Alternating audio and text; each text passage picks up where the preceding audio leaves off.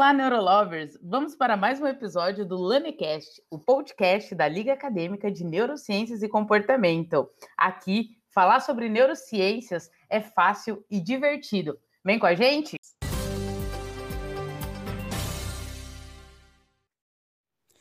Giros de notícias. Saudações, queridos ouvintes do LaneCast, o podcast da Liga Acadêmica de Neurociências e Comportamento. Meu nome é José Luiz Liberato e eu apresento para vocês os Giros de Notícias, trazendo um breve resumo de assuntos neurocientíficos que foram notícia nas últimas semanas. Eu começo esse giro de notícias falando sobre o trabalho da professora e pesquisadora Mary Jane Crick, que faleceu no último dia 27 de março.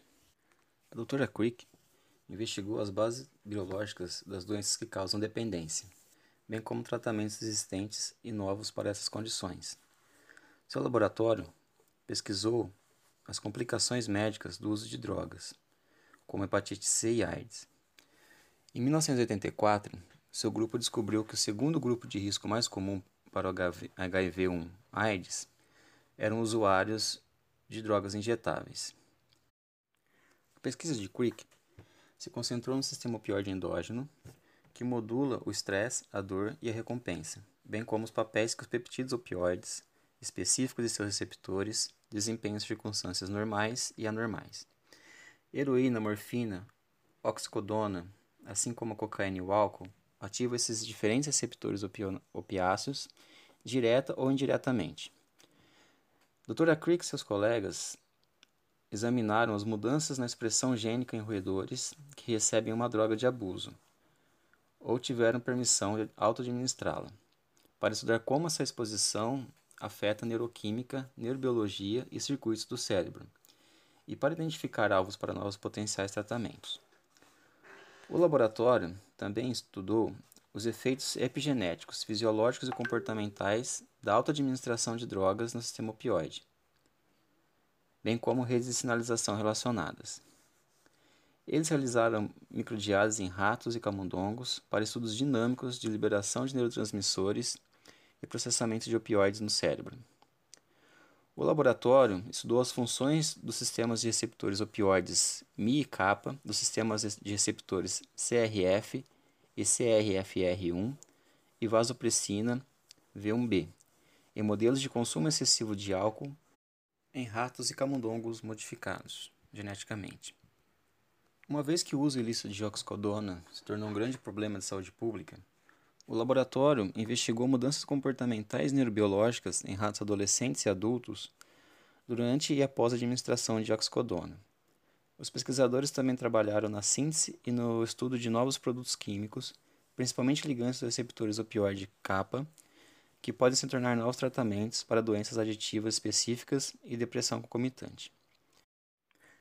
A equipe de Crick também conduziu estudos clínicos em pessoas dependentes de cocaína e álcool em ex-adictos de heroína em tratamento recebendo metadona ou buprenorfina naloxona de longo prazo, com foco nos componentes neurobiológicos dessas doenças que causam dependência. Nesses estudos, polimorfismos de genes que podem desempenhar um papel no vício ou genes que podem alterar as respostas a medicamentos e afetar a fisiologia normal foram identificados. Por exemplo, Crick identificou e caracterizou polimorfismos funcionais do nucleotídeo único A118G, no receptor opioide Mi, que aumenta a vulnerabilidade ao desenvolvimento de vícios em opioides e álcool e altera significativamente a resposta ao estresse em humanos saudáveis. O modelo de camundongo desta variante é usado atualmente em vários estudos. Crick também é bem conhecido por seu trabalho pioneiro na década de 1960 desenvolvendo terapia de manutenção com metadona para o vício em opioides. A terapia foi documentada como o tratamento mais eficaz para qualquer vício e agora é comumente usada para tratar dependência de opiáceos em todo o mundo, com 1,4 milhões de pessoas em tratamento diário. Crick também foi pioneira em documentar em 1985 que as drogas de abuso alteram significativamente a expressão de genes específicos em certas regiões do cérebro, resultando em mudanças neuroquímicas e comportamentais. Como bem disse Barry Cooler, médico-chefe da Rockefeller University, em seu obituário, Mary Jane Crick foi uma gigante na pesquisa translacional bidirecional, trazendo a ciência mais rigorosa para melhorar a vida de milhões de indivíduos marginalizados, tanto pela sociedade quanto pela própria comunidade médica. Então, diante dessa imensa contribuição dessa gigante pesquisadora, fica aqui a nossa homenagem dos Giros de Notícias. E esse foi mais um Giros de Notícias. Espero que vocês tenham gostado. Essas informações foram retiradas das revistas The Scientist, Neuroscience News, Daily Science e Rockefeller University. Nos vemos na próxima semana. Aquele fusivo amplexo. Olá, Neurolovers! Vamos para mais um episódio do LaneCast, o podcast da Liga Acadêmica de Neurociências e Comportamento. E hoje falaremos sobre neurociência e as perspectivas dentro da graduação em psicologia.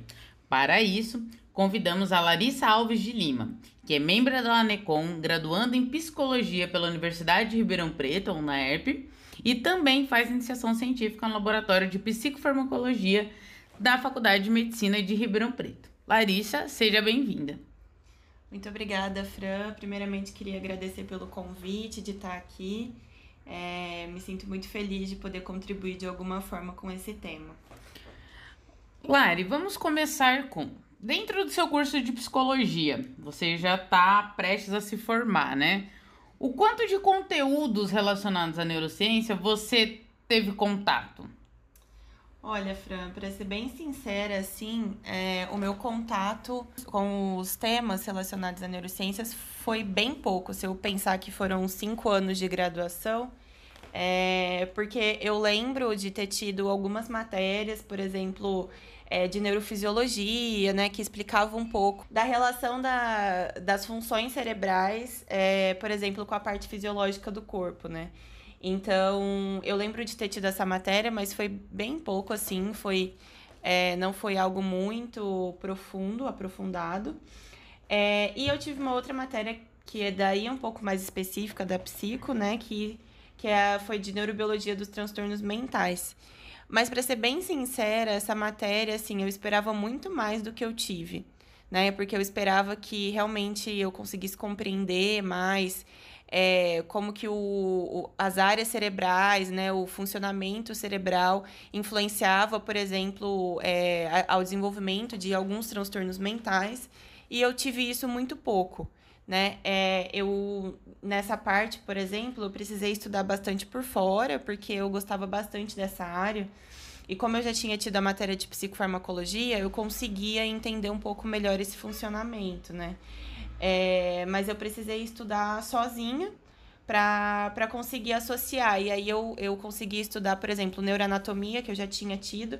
Então, a partir da neuroanatomia, que eu, que eu conheci as estruturas cerebrais e a função das estruturas, eu conseguia é, associar um pouco uma coisa com a outra, né? De pensar, por exemplo, no desenvolvimento dos transtornos mentais, né? Que são multifatoriais, mas a gente sabe que é, a, a genética acaba influenciando bastante. Então, acho que foi bem pouco, considerando que são cinco anos, foi bem pouco conteúdo.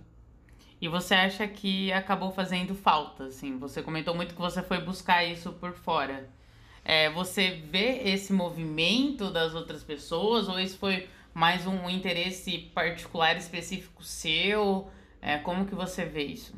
Sim, eu, eu particularmente senti muita falta, porque eu sempre gostei dessa área de entender é, mais a parte biológica em si do corpo, né? Então, foi o que eu disse, as, as estruturas e funções cerebrais sempre me, me interessaram bastante. Mas, é, é isso que você falou, eu, eu acho que é, não era algo que todo mundo gostava, pelo menos até onde eu sei, até onde eu conversava né, com o pessoal da minha sala todo mundo é, ficava feliz da gente não ter esse tipo de conteúdo, né? Então, é, eu não acho que seja algo que a maioria gostaria de ter tido, mas eu particularmente senti bastante falta desses conteúdos, sim. É, são conteúdos bastante importantes, né? E acho que é, fazem, é necessário essa, esse respaldo biológico também, é, para além da, da questão comportamental posterior, né? É, e você falou bastante sobre esses novos cursos, de você ter ido atrás. É, você faz iniciação científica na USP também. Como, como que foi isso para você, assim? Como que você descobriu esses cursos? É, você foi atrás ou essas coisas apareciam dentro da sua universidade?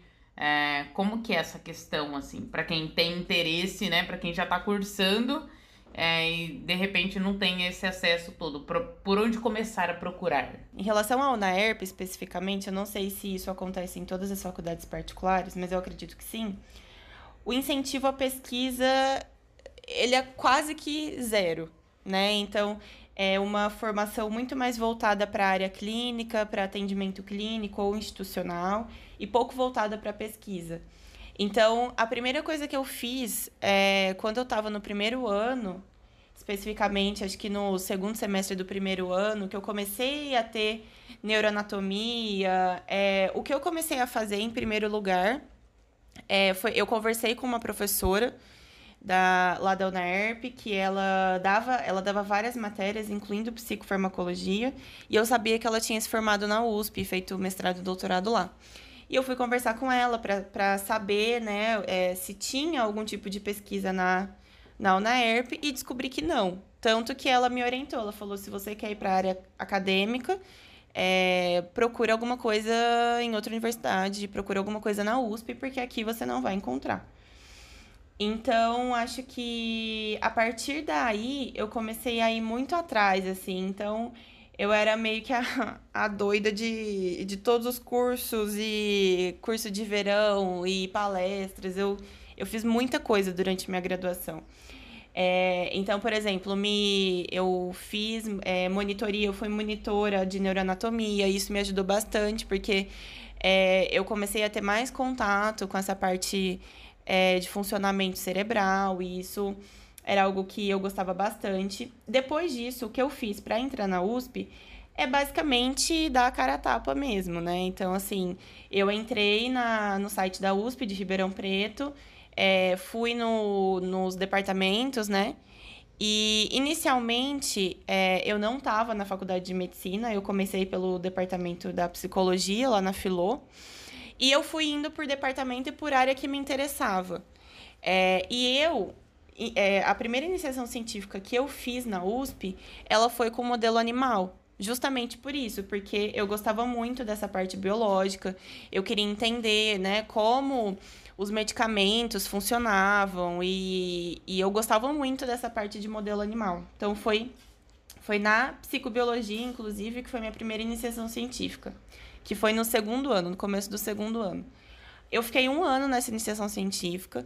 Eu aprendi muita coisa, né, em relação a procedimentos com o modelo animal, que no caso eram com ratos. É, a parte de, de pesquisa em si, né, de, de como funcionava, porque como eu vinha de uma universidade particular, é, esse mundo era muito novo para mim, então acho que eu aprendi bastante coisa.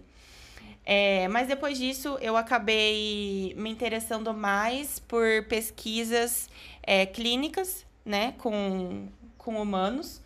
Então eu acabei indo é, de novo, mas aí dessa vez eu mandei e-mail para na faculdade de para a faculdade de medicina, entrei na faculdade de medicina, vi a parte de, de saúde mental, né, que ao meu ver tem bastante a ver com a psicologia, assim, dentre todas as áreas lá do, da medicina.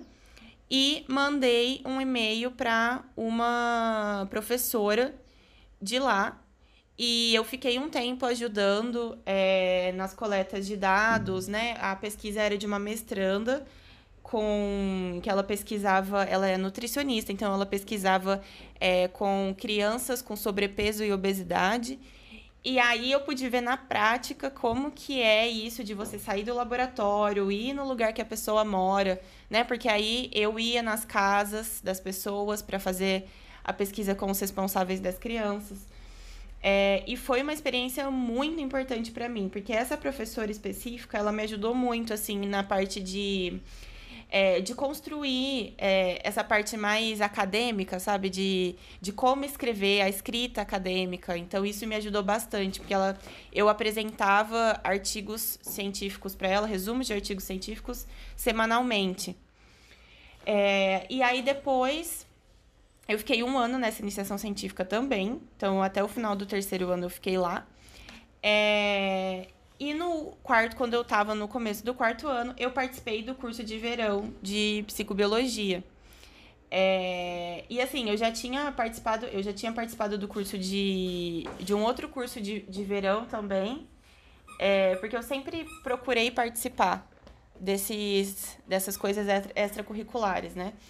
E nesse curso de verão, é... eu conheci então a Brisa, que é a doutoranda da, da minha orientadora, né?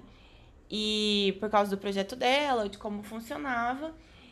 É, e o engraçado é que eu, eu já gostei muito da pesquisa dela, porque é uma pesquisa clínica também. Ela trabalhava é, ambulatório de pacientes com transtorno de personalidade borderline, lá do HC.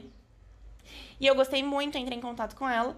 E ela estava procurando uma, é, uma aluna de iniciação científica para ajudar na pesquisa dela. É, e isso fez com que eu conseguisse entrar na iniciação científica é, na pesquisa, ajudando na pesquisa da Brisa, e eu consegui bolsa, né? Eu consegui bolsa de um ano e meio é, na iniciação científica pelo CNPq.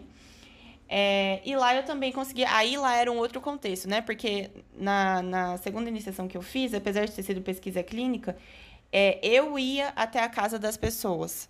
Né? Nessa última experiência que eu tive, como é o HC, o laboratório fica dentro do HC, é, as participantes iam até o HC. Então também foi um outro tipo de experiência muito importante para mim. É, e isso, eu acho que. Acho não, com certeza isso foi o que o que é, trilhou meu caminho para as minhas escolhas de hoje agora que eu vou me formar, né? Porque a partir disso eu conheci várias, várias coisas que eu não conhecia, inclusive abordagens de psicologia, né? Foi, é, foi um outro mundo. Acho que foi ali para mim o curso de verão foi um divisor de águas. É, então acho que isso é muito importante. É, então, Lari, e você acha, é, você teve alguma dificuldade para para ingressar na iniciação científica? Você falou que você entrou em contato com ela, mas assim, o fato de não ser é, uma aluna da graduação da própria USP, isso é, te, apresentou alguma dificuldade? Você teve. Então, Fran, no começo eu tinha bastante receio, mas por uma, por uma crença minha mesmo, de achar que é, docente da USP nunca ia querer é, é, pessoas de iniciação científica de faculdades particulares. Mas, quando eu comecei a mandar os e-mails, incrivelmente, é, eu fui muito bem recebida em todas as iniciações científicas que eu participei. E isso me surpreendeu bastante, assim, porque, ao contrário do que muitas pessoas pensam, faltam alunos de iniciação científica que sejam competentes. É, isso é um ponto bastante frisado, assim, pelos, por todas as pessoas que eu já conheci que são orientadores. É, e isso independe. Isso independe da, da universidade que você se formou. Acho que tem mais a ver é, com, com você ser uma pessoa proativa, ir atrás e fazer as coisas e, é, e conseguir se, se dedicar à, à pesquisa, né? Conseguir se dedicar àquilo que você está se propondo. Então, acho que isso, depois de um tempo, eu consegui entender que era isso que era mais importante. Ah, sim, porque pessoas para interessadas em ter um certificado tem bastante, né? Mas a disposição para trabalhar, ainda mais na iniciação científica, que é aprender mesmo, é, acho que é, falta realmente muitas pessoas, porque a ideia é assim, ah, é, eu tenho interesse, mas aí é, esquece que precisa de uma disponibilidade de tempo para além das atividades físicas presenciais. Você vai precisar estudar o tema, você vai precisar ler além, né? Então, acho é, muito importante mesmo, e, e isso é um recado geral para todo mundo que tem intenção é, de, de tentar né, uma iniciação científica, de repente não tem na própria universidade, mas é, geralmente é muito bem visto e são muito bem-vindos é, em outros grupos, né? E você acha que a, a sua participação nesses, nesses estágios, é, nessas pesquisas, elas atrapalharam alguma coisa durante a sua formação por essa dedicação extra além da faculdade? É, não, Fran, acho que de forma alguma, assim. É, eu acho que tudo é uma questão de administração de tempo, né? Porque, por exemplo, na, na UNAERP, o período da psicologia é integral. É, então, a partir do quarto ano, fica um pouco mais é, puxado a grade curricular do que, por exemplo, até o terceiro ano, que, que normalmente são só matérias teóricas e você consegue administrar muito bem o seu tempo. A partir do quarto ano, se fica mais complexo, porque começam os estágios práticos, né? Então, assim, é, estágio não é uma coisa que você consegue mudar o horário do jeito que você quer, não depende só de você, depende da instituição, depende do paciente, depende de muitos fatores, né?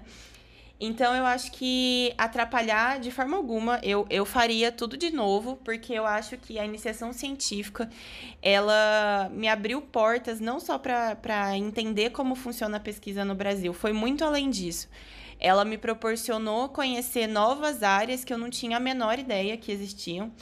É, e que e hoje em dia são áreas que eu penso em seguir.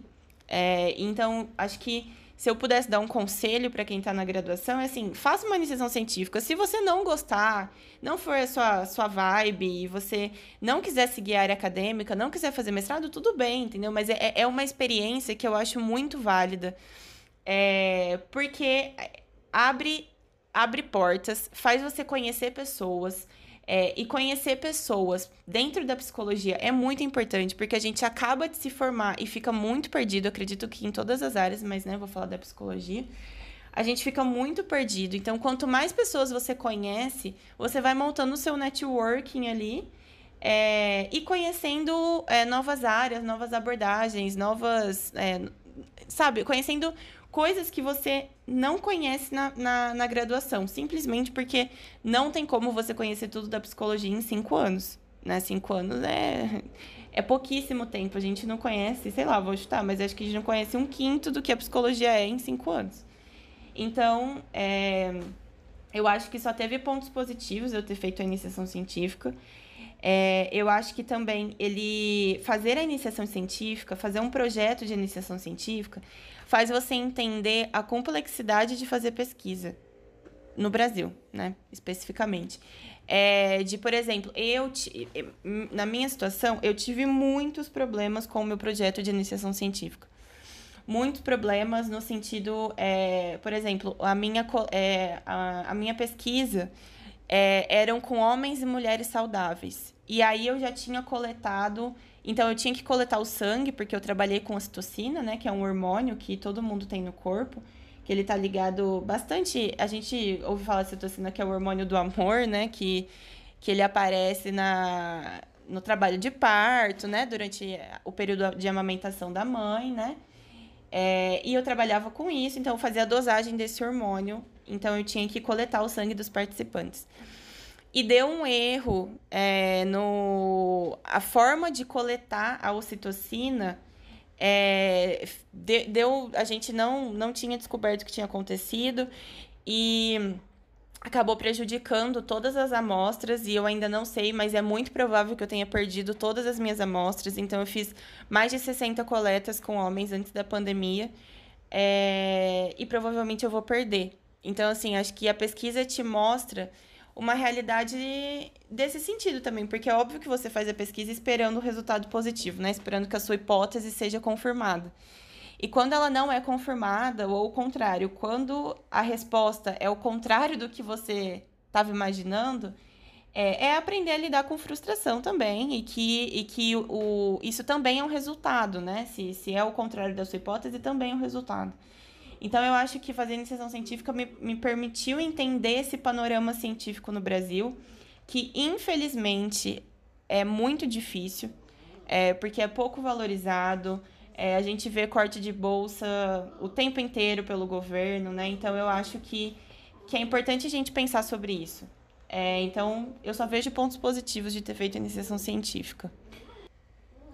É, Hilário, eu queria saber de você agora como que é a experiência de participar de uma liga acadêmica, é, sendo graduanda de uma universidade externa. É, tudo bem que a liga ela, ela não tem um vínculo formal, né? Mas a grande maioria dos membros da nossa liga elas é, são da, da USP, né? De Ribeirão. É, e nós sabemos que você contribui bastante para a Liga, trazendo esses panoramas para além né, do que a gente convive, do que a gente vê ali no cotidiano da, da universidade que a gente está inserido. É, mas e para você? Então, Fran, é, eu acho que assim, eu acho que é uma experiência muito válida e muito importante, porque, como eu disse, de forma geral, é, a, as universidades públicas, elas focam muito na área acadêmica e na pesquisa, né? Elas são muito fortes nessa, nesse tipo de atuação. A USP de Ribeirão Preto, é, principalmente, né? Então, assim, a gente sabe que, que é muito voltado para pesquisa, né? É, é um foco bem claro, né? Diferente, por exemplo, da UNAERP, que, tem um, que é muito mais forte na área clínica. Então, é, é mais forte de, de te preparar para o mercado de trabalho se você quiser atuar na clínica, por exemplo. Não sei como é isso na USP, é, em relação à parte dos estágios, enfim, mas eu estou dizendo que é, não tem esse incentivo à pesquisa, pelo menos na UNAERP não tem esse incentivo à pesquisa quanto tem na USP, por exemplo. E participar de uma liga acadêmica, de uma liga que é uma liga que é ligada, uma liga que faz parte da, da USP de alguma forma, é, eu acho que tem dois pontos, assim, acho que tem um lado muito positivo, que é, novamente, de conhecer pessoas, né? Eu conheci pe várias pessoas na liga que eu, assim, não fazia ideia de quem eram. E isso é uma, é uma coisa que me deixa muito feliz, porque são várias áreas, né? A liga conta com profissionais de várias áreas, né? Psicologia, biologia, física, nutrição. Não sei se tem mais alguma profissão, gente, me desculpem se tiver, não estou lembrando nesse momento. Mas enfim, são vários profissionais.